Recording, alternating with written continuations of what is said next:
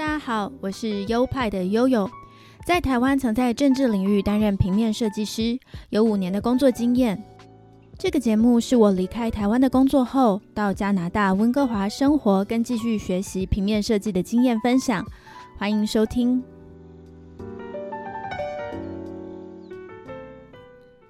嗨，大家好，欢迎来到优派 Podcast EP 七十喽，我是优派的悠悠。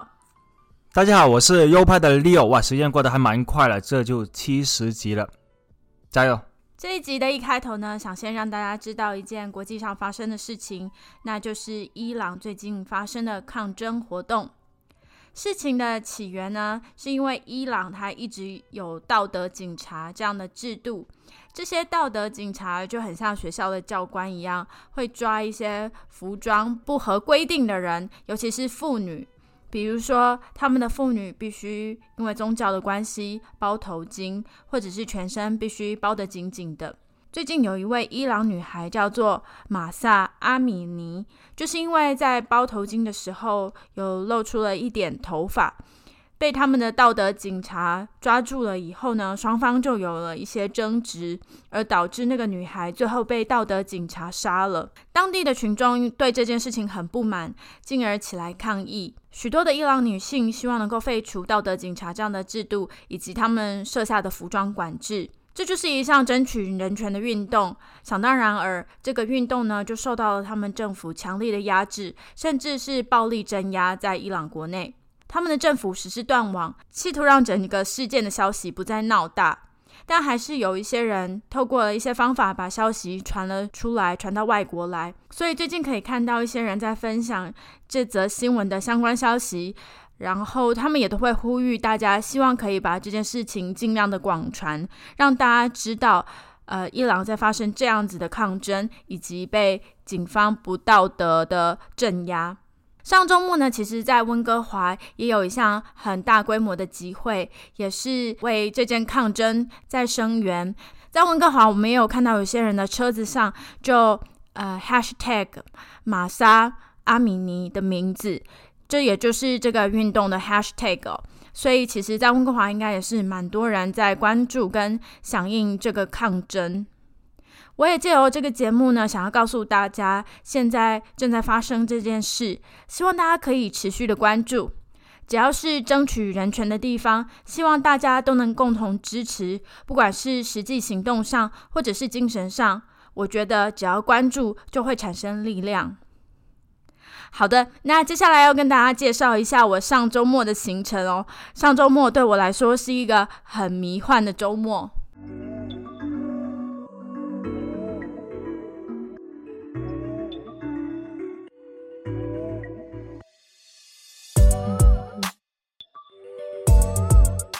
上周末，我跟 Leo 一起去观赏了现场的 WWE。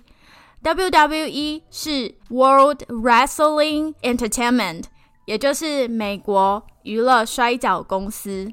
美国娱乐摔角公司，它是算是一个呃美国最有名的摔角公司。它常常举办了很多比赛，或者是更精确的说，是摔角的表演。它的摔角表演会通过电视转播。在世界上有许多的粉丝，所以有时候你可能会在电视上看这样的摔跤节目，那很有可能就是 WWE 的活动。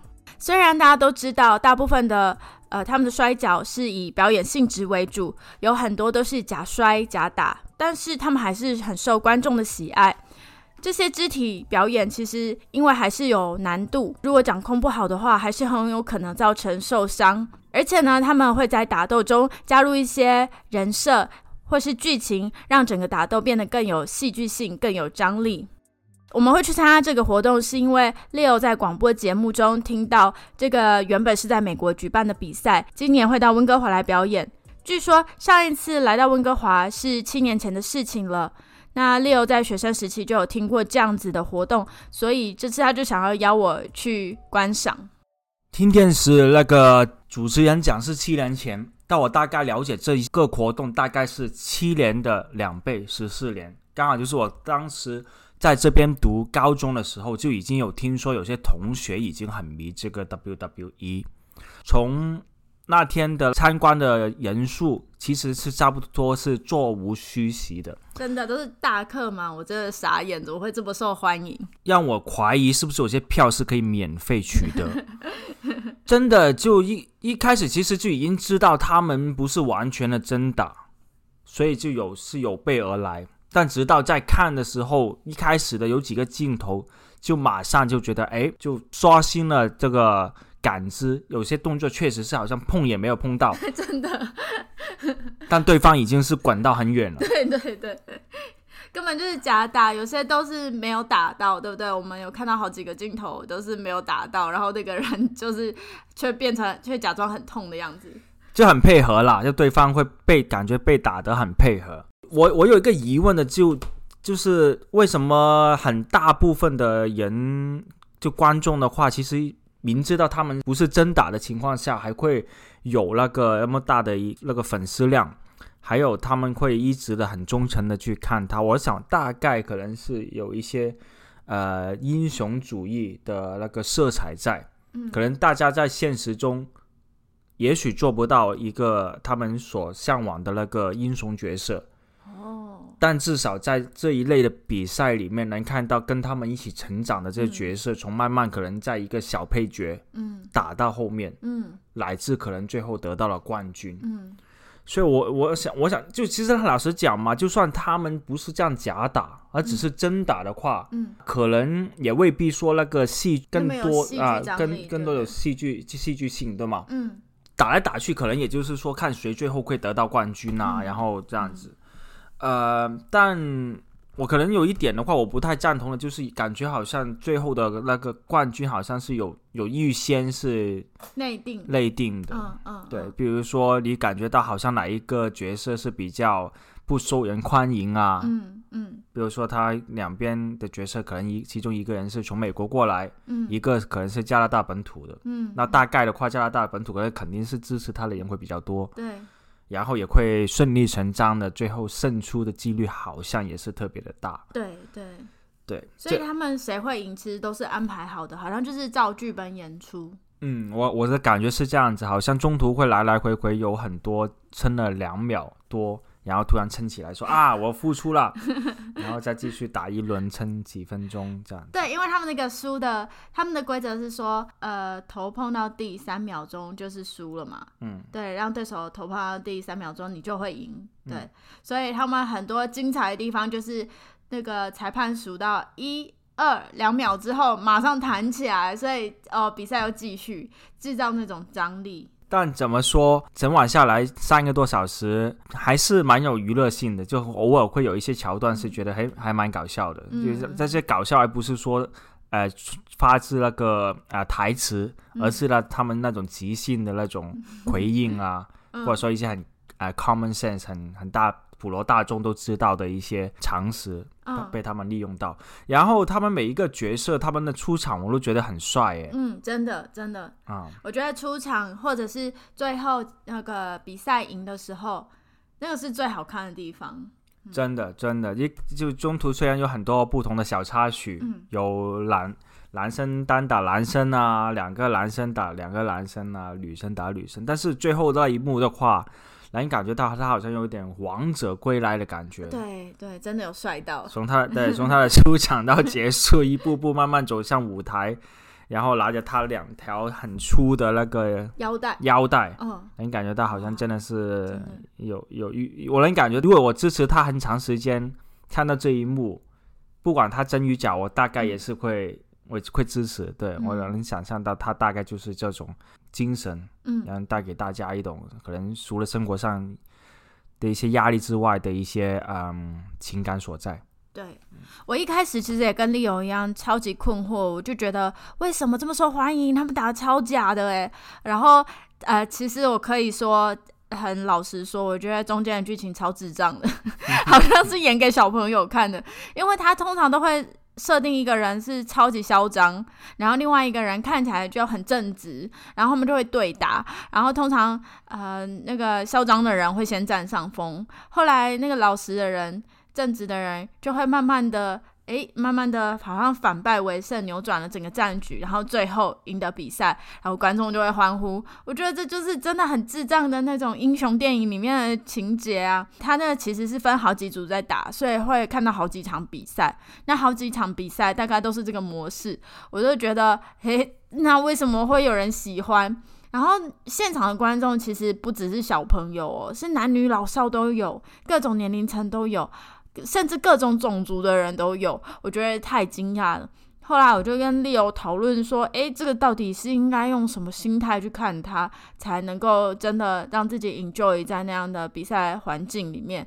我后来想想，会不会就是有点像在看连续剧，就是我们都知道它是假的，可是我们还是会随着它呃情绪起伏，我们的情绪还是会被牵动。加上 Leo 刚才说的，甚至有些角色是你一开始看他，嗯，慢慢成长，慢慢成长，到最后拿到冠军，拿到那个金腰带，无比的殊荣。我觉得，嗯，应该就是用这样的心态去看吧，这样一路陪他们成长。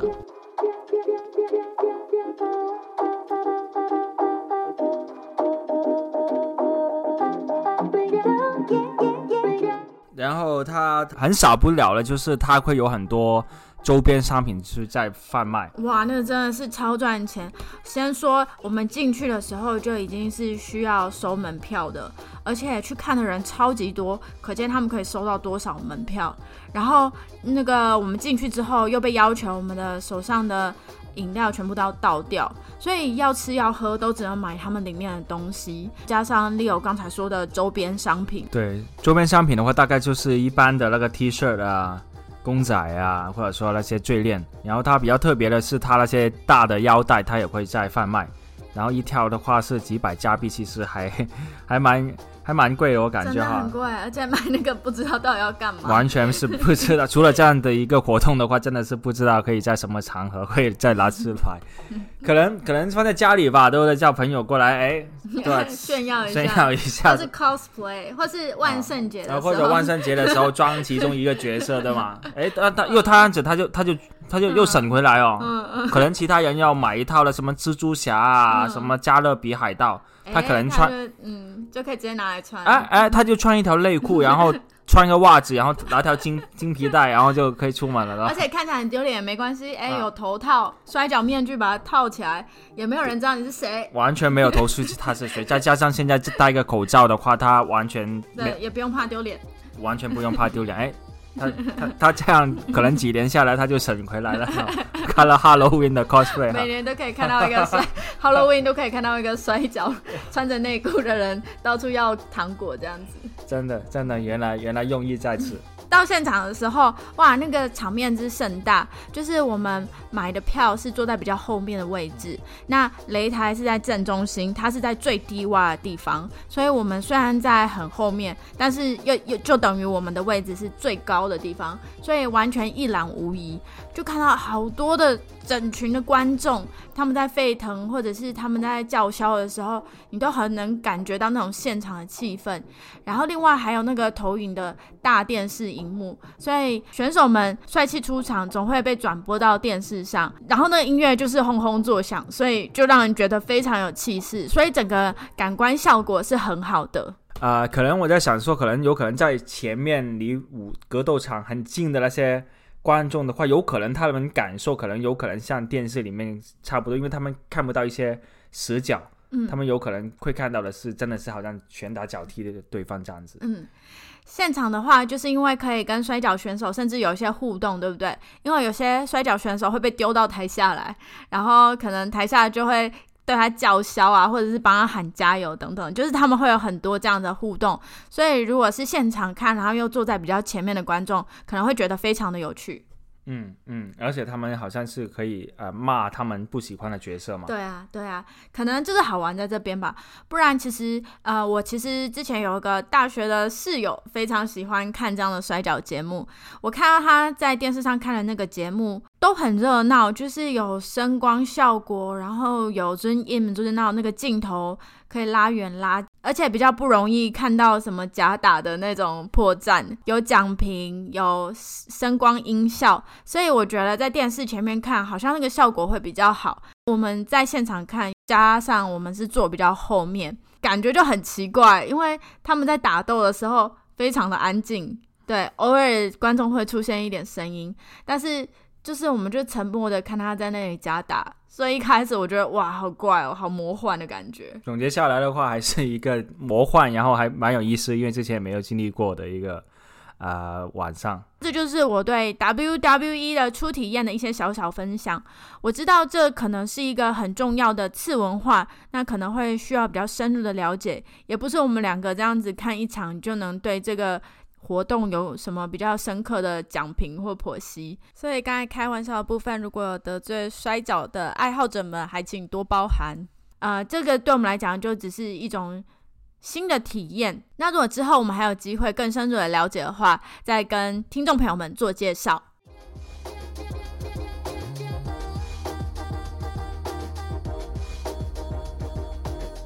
好的，那之前呢，我们有推出一个月一次的。环球时报，食是食物的食，就是我们说好了，一个月呢就去吃一间异国餐厅，从那个国家的美食去了解那个国家的文化。每次去的餐厅都是我们抽签决定出来的。上一次呢，我们抽签决定了要去墨西哥餐厅，所以这个周末我们也选了一家墨西哥餐厅来吃。那么就让我们进入环球时报这个单元吧。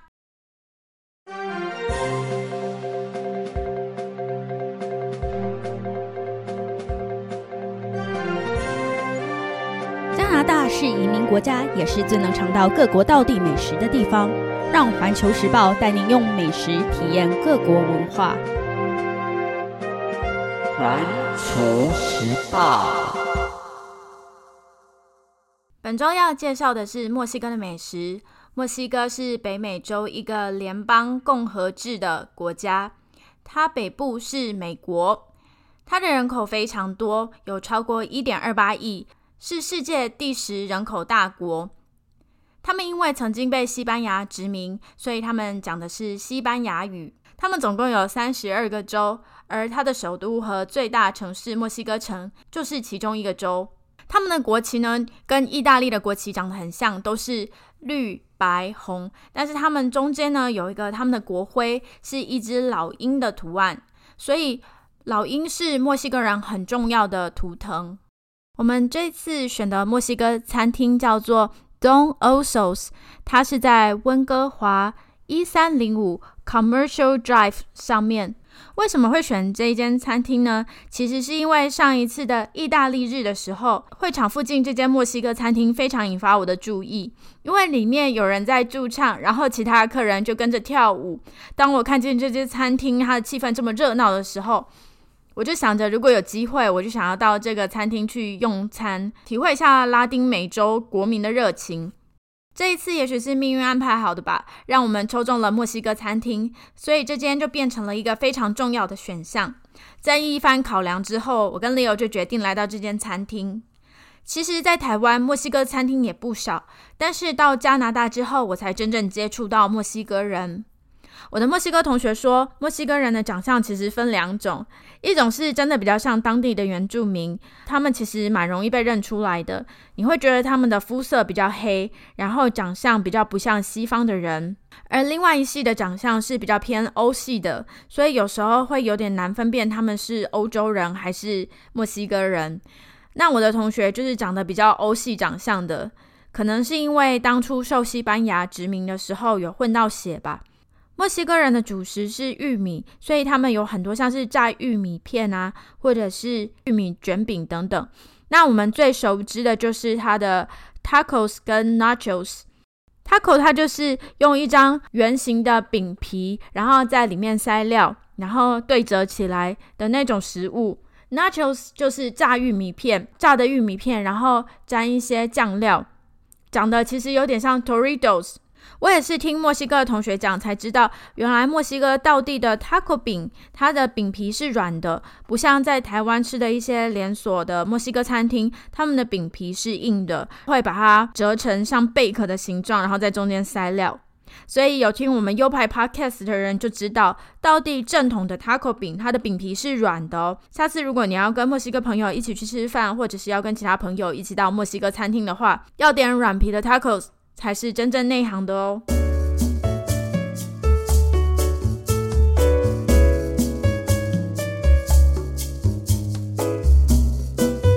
我们去的这间餐厅 Don Osos。它一开始让人印象最深刻的是它室内的装潢非常缤纷，它的整面墙漆成亮橘色跟亮蓝色，墙上挂了许多墨西哥相关的装饰品，像是墨西哥帽啊，还有一些墨西哥传统的图腾。另外，他们还会在墙上画骷髅头，很像可可夜总会里面的那种骷髅头。整个餐厅很热闹哦，因为它放着拉丁美洲的歌曲，那种很热情，好像可以开始跳 salsa 的那种。所以整个餐厅都让人觉得有无限欢乐的感觉。再来是餐厅里面用餐的客人呢，都是偏年轻，而且都是蛮酷的。然后大家的表情也都很愉悦哦，我就觉得好像一整晚泡在那里，跟朋友一起分享食物啊、聊天，是一件很幸福的事。这一间店的服务生都非常的和善，感觉上有一些像是同志朋友，所以给我一种分外可爱跟亲切的感觉，很俏皮。这间餐厅的厕所呢是性别友善厕所，也就是同一间厕所，男生女生都可以用，总共有两间。开始在我们点餐前就上了一盘 nachos 在我们的桌上，就像我们吃西餐时餐前会有免费的面包可以吃一样，这个 nachos 也是免费的，而且可以一直无限加点。就是像我刚才说的，nachos 就是炸玉米片，有点像是那个零食 Doritos 多利多滋的味道。我曾经在一间连锁的墨西哥餐厅点 nachos，因为那个是一个比较便宜的连锁餐嘛，所以它的食物就没有那么精致。我就硬生生看到那个店员从柜台底下拿出一包大包 Costco 卖的那种大分量型的 Doritos，然后就往盘子里倒，我整个人当场傻眼呢。觉得如果是这样的话，为什么我不干脆去 Costco 买一包 Doritos 就好了呢？但是呢，这里墨西哥餐厅提供的 Nachos 是非常道地的，也有他们自己的风味的，因为他们会自制蘸酱，那个蘸酱是由番茄丁、柠檬汁还有一些香料等等混合在一起的，沾着玉米片吃就非常的好吃。这间店生意非常好，所以一开始上菜的速度比较慢。不过因为有那个免费的 nachos 可以吃，所以其实也不会让人想要抱怨。接下来呢，我们就是点了一个套餐，它是一上来分量超大，占占满我们一整张桌子，所以我都快吓歪了。因为我刚才吃的那个 nachos 其实已经呃已经差不多要吃饱了，所以看到这么一大份的餐点的时候，就觉得哎好像会有点吃不完那样子的惊吓。我们点的这个套餐组合是有六个小的 taco 饼，呃，它的那个饼皮其实不大，就有点像是我们吃北京片皮烤鸭那种皮的大小。那这个 taco 饼皮是软的，就是我刚才说的，道地的 taco 饼皮一定要是软的。那这个饼皮它通常都会把两层叠在一起，因为上面包的馅料或者是肉啊，很容易有那个汁，会让皮软掉烂掉，所以他们通常都会两片 taco 饼皮叠在一起。那我们的点的这六个呢，它是有六种不同的口味，分别像是不同做法的鸡肉啊、猪肉啊、牛肉等等，吃起来的风味也相当不同。这个套餐另外也有 Naturals，跟一开始给我们的其实不太一样，这又多了很多料。上面呢有黑橄榄，有腌的辣椒，感觉层次跟味道又更丰富了。另外呢，它旁边还放了三个墨西哥料理常出现的三种蘸酱，分别是白色的酸奶酱，另外一个是洛梨酱，最后是我刚才说的那个碎番茄跟柠檬汁混合在一起的那种酱。这三种酱料吃起来都有点酸味。但是那个酸非常提振食欲。这些配料之外，还有一些碎的洋葱，还有香菜。服务员上菜的时候都有说，这些配料呢，其实我们就可以随便配、随便吃，看我们想要怎么吃都可以。我自己是很喜欢这样的感觉，就是感觉很丰富、满满的料，自己可以配出自己喜欢吃的味道，然后有各种不同的搭配方法。不过 Leo 好像反而不比较不喜欢这样子的吃法哦。对啊，我可能是比较懒嘛。如果当我面前呈现有很多选择的时候，我可能会觉得究竟哪一个选择是会更好吃呢？哪一个选择会更加的到地了？所以我会有很多这种选择的那种困难，所以我宁愿就更更加简单的那种，就是对方啊、厨师怎么弄成怎么样，嗯然后就是怎么样的一个形式，这样可能会 吃的更加的安心，吃的比较有信心，这样比较更更加有信心，因为我可能会觉得啊，万一这个放多几颗盐，会不会变成更加好吃？那本来你吃一顿饭的话，不可能有这么多的可能性嘛，对吗？？嗯吃饱了，大概就吃不到下去了。嗯嗯但其实这顿饭里面，我觉得最大的遗憾其实是不知道你有没有注意到，就是说原来其实我们一开始其实可以可以不点菜，不点那个那个呃套餐，嗯或者说呃那个啤酒，嗯我们可以把它免费送的那个，Nachos，nachos 一边吃，然后吃完的话，我们脸皮厚一点，嗯再继续说，哎，Can we have a refill？因为他们其实都很热情。对，他们会不断的走过来说：“哎，你们还要一点新的吗？”那我们还是说：“哎，yes。”然后我们 我就吃 Nachos，吃到饱就好了，哎，啊不用付钱。对吃到饱的时候，然后问他拿账单，然后的时候，我们可能先付一点小费，还是应该要了。如果但是 但是如果他没有提及到的话，我们当然可以马上冲出去啊、这是哎，这样我知道，这样我也会。我们也可以去意大利餐厅，然后吃那个餐前面包，吃到饱；还是我们可以去韩国的餐厅 吃那个小泡菜，泡菜吃到饱，因为那也可以一直加。对啊，还有那个日本的那个炸物店，哦，啊它都会有免费的高丽菜丝，我们也可以一直要，也可以吃到饱。去那个广式茶餐厅就吃那个花生，哦，对 吃到饱。吃花生 哎、你也可以去台湾的热炒店，小鱼干啊，也可以，小鱼干也可以吃到饱。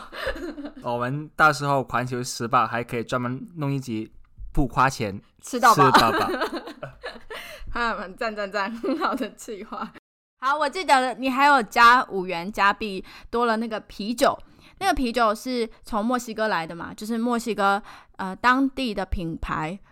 我喝起来是觉得蛮苦的啦，那个没有很喜欢那么苦的啤酒，你觉得怎么样？其实那个确实是当地的墨西哥品牌，我还专门的上去 Google 了一下，你还记得叫什么名字吗？它叫做 Dos Equis，D O S E Q U I S。啊、如果你要谈及问我这个啤酒怎么样，我会跟你讲说，如果我入口的那一下，应该就是想退了它。真的假的？它应该是很便宜啦，所以可能喝起来就没那么高级。没有啦，也不至于啦。其实其实也 OK 啦，因为我不是一个专业的那个喝啤酒的嘛，对啊，我一我一年可能喝不了多少次，但是呃，我品酒就是觉得，哎，如果入口舒服，然后没有说一些很不很多余的味道，我觉得其实就不错。那这酒的话，其实如果啊、呃有的选择的话，大概大家也不要选择它。啊、呃餐厅里还是有很多别的喝的。还有很多别的喝的。然后，但是怎么讲呢？我觉得到墨西哥菜的话，加上一瓶啤酒，我觉得还是真的是蛮搭的，喝气氛啦，车气氛啦，嗯因为它很热闹，然后听的歌都是那些很有热情的，嗯。然后再拿点啤酒的话，就不管那天的心情如何，大概都会有适当的疗愈效果。嗯。但是很就很很很老实的跟大家讲，嗯。它的皮虽然呃就是还还蛮像那个呃北北京呃、北京烤鸭的，但是它的话它的 size 比较小，嗯它比呃北京烤鸭的话相对小，然后它啊、比会相对硬一点。嗯，然后如果能选，就是墨西哥饼跟那个北京烤鸭的话，大家大概都知道选择是什么了。不会啦，我觉得 taco 他们的 taco 很好吃啦，啊好吃啊。是它它怎么讲？它有几有有两三款的肉是蛮好吃的。哦，那有几款你不爱？嗯，嗯，对，有其中一款是人造肉的那个，还有一个好像是人造肉的感觉。对，嗯，吃起来没有很自然，没有说非常的好吃。嗯然后刚才有说起有一个啊，就你说连锁嘛，嗯因为我其实我以前吃那个 tacos 的话呢，可能早期一点的话是会吃当地北美的那个 Taco Bell 嘛，，Taco Bell 啊，我讲的就是 Taco Bell，、啊、就是 Taco Bell 啊，嗯，拿多利多汁骗我的店员，他就是 Taco Bell 的。啊，嗯，很很正常啦，对吧？Taco Bell 的话，他拿那个薯片来应该是很正常的。他他他就是没什么诚意的感觉。对然后他的 tacos 的话都是那种硬硬的对，市面上能买得到的，然后再加点其他料这样子。对对对，对，可能你付多的钱，可能就是买那个服务吧。嗯，对啊，他从那个包装里面拿出来嗯给你嗯的那个服务。我觉得我们一开始点没有点太浮夸或者是太奇怪、太猎奇的东西，因为我觉得呃最基本的东西，像是 taco 卷饼或是 nachos 这种基本的东西，才能吃出它的基本功。因为毕竟每一间墨西哥餐厅一定都会有这样的品相嘛，所以就很容易比较的出来。我觉得这间餐厅最吸引我的地方是它有两扇很大的对外窗。几乎是从天花板到落地那样落地窗式的，呃，两个大窗户，那它总是打开开，像是面对一整条街一样。所以我当初就是从这个大窗户里看到店里面相当热闹的气氛，而被这家店所吸引。它的整个风格非常棒，非常吸引人。食物的部分，就像刚才有讲的，好像没有到非常的顶级，没有到厉害，非常厉害高端哦。但是它在 Google 上的评分其实也算蛮高分的哦。我觉得可能就是它整体的气氛氛围让人觉得很愉悦、很幸福吧。想想要是在假日晚上可以跟亲朋好友一起待在那样气氛的店，其实是一件很放松的事情。好的，那这个月的环球时报就为您介绍到这里啦。接下来呢，我们要进行抽签，抽出我们下一次环球时报的主题。这个抽签的影片我也会公布在我们的 IG 上，来证明，哎，我们中间都没有造假哦。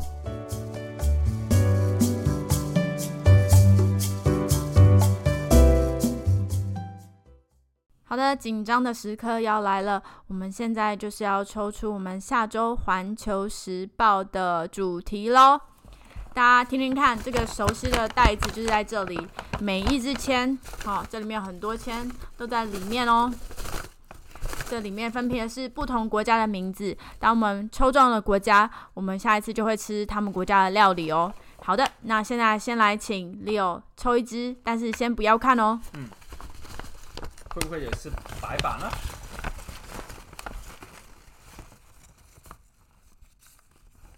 好，OK，你要让那个镜头看一下，你抽的抽只有拿一张，对不对？对好，那换我喽。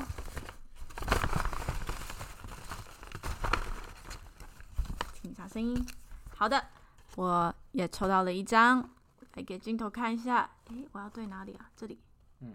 好，OK，我的这张放在这边，你放在那边，镜头照不到、对，他看不到。你还是拿着好了。OK，好，那我们现在的游戏规则就是我们各抽一支签，然后来剪刀石头布，赢的那个人呢，就是他抽到的签，就是我们下周的主题。好，现在来，石头。我们要要要让那个镜头也看得到我们在猜拳。OK，所以你的石头剪刀刀布，又 是我赢了，我出剪刀，你我出布，我赢了。好，所以我现在呢，每次都是一人一次哈。真的啊，对啊，上一次是你你赢嘛，好，上次我赢。来看一下是现？在来公布，东南亚的，我猜。没错，猜错。好，公布这个是什么？意大利意式料理。哎，怎么会这样子？怎么会这样子？怎样？你是嫌意大利太普通吗？哈？你是嫌意大利太普不是我通是不是？们从从来来回回都是吃过同样的菜系 那我们就试着去找出啊，比较不一样的东西跟大家介绍。好，那我们现在看我们的遗珠呢？我们的遗珠就是利友抽出的。来，我们在镜头前公布，这个应该是更加有有意思的。哇，这个可以耶！你看这个这是什么？埃塞罗比亚，这是什么国家？埃塞俄你要你要埃塞俄比亚。你要去吃，有可能都没有餐厅。好，这就是我们遗珠，但是这次真的是遗珠哎，因为我们抽中了一个常会去常常会去吃的，啊啊就会平凡无奇。那这个这个什么埃塞罗埃塞俄西亚，你连刚才在那个频道上面都有提及到意大利菜了，对？啊对啊，没关系啊，因为 Leo 抽中了这支签，因为我们这次没有去吃，所以我们还会把这支签放回去。嗯，所以未来有机会会抽到这个叫做埃塞俄比亚，埃塞俄比比亚。好，那就让大家听听看这个国家的名字。OK，那我们抽签就到这里做一个结束。